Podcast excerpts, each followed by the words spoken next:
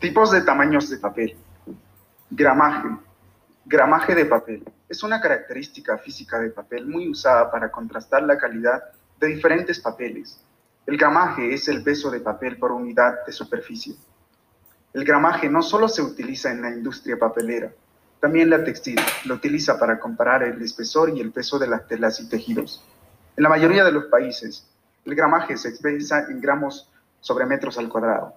Por ejemplo, el papel para fotocopiadora convencional tiene un gramaje de 80 gramos sobre metros al cuadrado. Diferencia entre gramaje y grosor.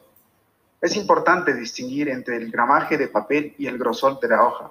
De hecho, si es bien cierto que a un gramaje más alto a menudo le corresponde un grosor mayor, también es cierto que este último puede variar dependiendo de diversos factores.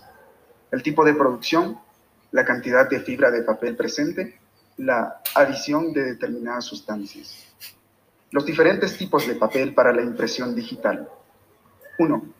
Papel estucado. 2. Papel marcado. 3. Papel ecológico. 4. Papel reciclado. 5.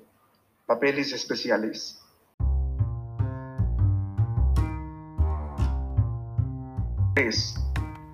Muchas gracias.